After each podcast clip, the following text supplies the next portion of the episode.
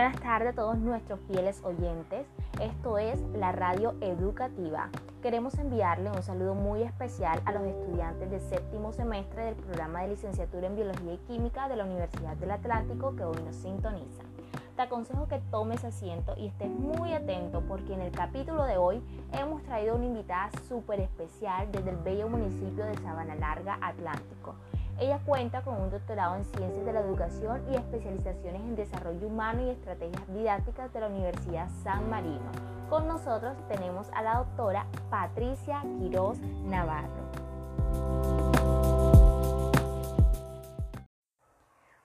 Bienvenida doctora, ¿cómo me le va? Bien, gracias a Dios, Juliani. Un gusto estar con todos ustedes. Me alegra mucho tenerla aquí, de verdad. Hemos recibido en los últimos días un montón de preguntas de docentes en formación y los que apenas están empezando en esta bonita labor y hemos estado leyendo comentarios sobre lo que son las unidades didácticas, la educación virtual, los DDA, el plan de estudio y todos estos temas de labor docente. Cuéntenos y compártanos sus conocimientos. La primera pregunta que tenemos para usted, que es una de las preguntas que más nos hacen, es ¿qué es una guía didáctica? Bueno, eh, una guía didáctica se considera como ese instrumento digital, también impreso, que constituye un recurso para el aprendizaje a través del cual se expone o se concreta la acción del profesor y los estudiantes dentro del proceso docente. Esto se hace obviamente de forma planificada y organizada, además que brinda una información técnica al estudiante y tiene como premisa la educación. Muchas gracias, doctora. Otra de las preguntas que más nos hacen con mayor frecuencia es cuáles son las principales características de una guía didáctica. Bueno, eh, la guía didáctica tiene muchas características y va adecuada conforme al plan de estudio de la institución, pero también eh, la manera en cómo el profesor dirige sus clases. Pero de las principales características que te podría mencionar es que eh, ofrecen información acerca del contenido, el enfoque del libro, su relación con el programa de estudio para el cual fue elaborado, ¿verdad? También presenta orientaciones en relación con lo que es la metodología y el enfoque de la asignatura. Presenta instrucciones acerca de cómo lograr el desarrollo de las competencias, de las habilidades, las destrezas, las actitudes de, de la persona que está siendo educada, o sea, del estudiante. Define los objetivos específicos, que también es muy importante y las actividades de estudio independientes que van a orientar en el momento de la planificación de las lesiones. También la idea es que se pueda informar al alumno de lo que se va a lograr y orientar a la evaluación. Y por supuesto establece las recomendaciones oportunas para conducir y para orientar el trabajo de los estudiantes. Muchas gracias, doctora.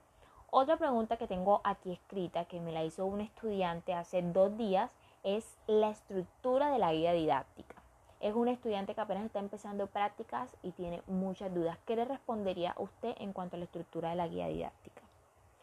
Bueno, primero que todo, la guía didáctica debe tener una presentación que es la que constituye como tal el marco de referencia para iniciar el estudio.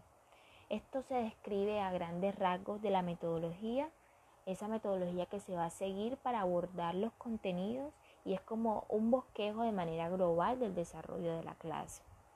Eh, bueno, en segundo lugar sería el equipo docente, que es que describa su trayectoria docente y profesional, eh, cómo está empezando y toda aquella información que se considere de pronto pertinente en el momento para que los alumnos puedan conocerte, para los que los alumnos puedan eh, conocer las funciones durante su proceso de aprendizaje. También tiene que tener sí o sí una introducción a la asignatura, que es la ubicación de la asignatura en la carrera. Entonces, la relación con otras asignaturas afines y también la importancia de esta asignatura para la formación académica, profesional, la personal del estudiante.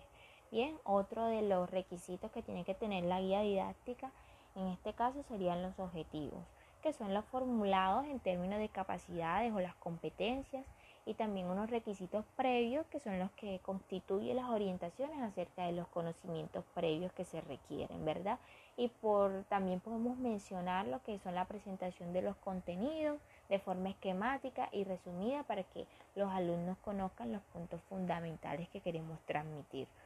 También importantísimos son las actividades de aprendizaje que son las que proporcionan al estudiante las actividades y los ejercicios. La evaluación importantísima en donde se establecen los aspectos concretos o las expresiones de la competencia que se va a evaluar en el estudiante. Y por último y no menos importante lo que son las la bibliografías de apoyo porque eh, no se debe olvidar la pertinencia de proponer la bibliografía tanto básica como complementaria para que el destinatario, que es el estudiante, pueda encontrar eh, la información en caso de necesitarlo. Sí, doctora, muy interesante eso que usted expone. Doctora, otra pregunta eh, que nos han venido haciendo con frecuencia es ¿qué son los DBA y los EBC? Bueno, los DBA son los derechos básicos de aprendizaje.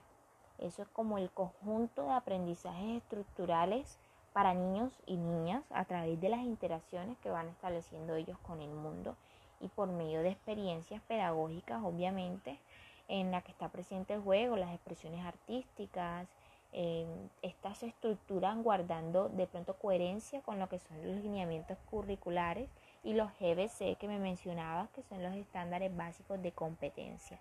Entonces, ¿cuál es la importancia que plantean elementos para la construcción de rutas de aprendizaje año tras año? Que como resultado va a dar un proceso que los estudiantes alcancen ese estándar básico de competencia compuesto por cada grupo de grados. Sí, doctora. Ahora, ¿Qué es un plan de mejoramiento educativo? Lo que se le conoce como el PME. Bueno, el plan de mejoramiento educativo es la herramienta. Una herramienta que sitúa los establecimientos en una lógica de trabajo y esta va a apuntar a qué? Al mejoramiento continuo de los aprendizajes de todos los estudiantes y se debe comprometer toda la comunidad a participar, a trabajar y a mejorar los resultados del establecimiento y de las prácticas institucionales y pedagógicas, porque esta herramienta es la que va a permitir a los establecimientos abordar las áreas de proceso que se consideren en el casero habitual. Entonces, eh, pues eso es lo que es el plan de mejoramiento educativo. Muchas gracias, doctora. La verdad, muy interesante todo. ¿Cuáles son las dificultades en el aprendizaje de la química para usted? Bueno, la enseñanza de la química ha estado presente en todos los programas de ciencias naturales, pero sí es cierto que hay eh, algunas dificultades de pronto en la hora de enseñar, en la hora de, de preparar una clase, de pronto de exponer.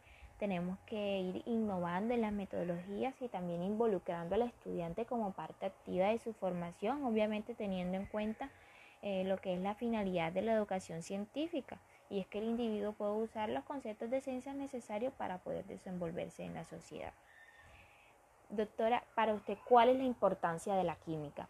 Bueno, la química realmente para mí es fascinante y para muchas personas sé que también lo es y es pues aprender sobre el mundo que nos rodea y poder conducirnos a invenciones interesantes y útiles en el desarrollo de las nuevas tecnologías.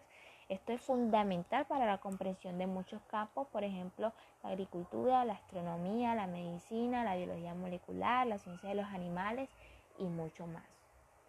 Y por último, doctora, queremos eh, que nos dé su opinión de pronto o nos hable un poco sobre lo que es el decreto 1290, también que muchos estudiantes están interesados en conocer su opinión. Bueno, el decreto 1290, Julianis, el del 2009, exige por parte del docente retomar nuevas y buenas estrategias para la evaluación y lo invita a romper también el paradigma del miedo al cambio. Entonces, en el decreto 1290 por el Ministerio de Educación Nacional, eh, para regular la evaluación de lo que es la educación básica y media, despertando toda clase de reflexiones por parte de las instituciones educativas e investigadoras eh, nacionales y también internacionales. Esto lo que va a, aparecer, a, hacer perdón, en cuanto a la educación preescolar, que sigue con resolución, con resolución vigente, es favorecer el desarrollo, las capacidades, las habilidades de los estudiantes, contribuyendo también a identificar sus dificultades y la formación integral del aprendiente. Y sobre la ley 1620, doctora, que podría mencionarnos, que para la implementación y el cumplimiento de lo que está consagrado en esa ley se requiere regular la organización y funcionamiento del Comité Nacional de Convivencia Escolar. Entonces, en la ley 1620 del 2013 se establecen como herramientas del Sistema Nacional de Convivencia Escolar y Formación para los Derechos Humanos, la educación para la sexualidad, la prevención y la mitigación de la violencia escolar.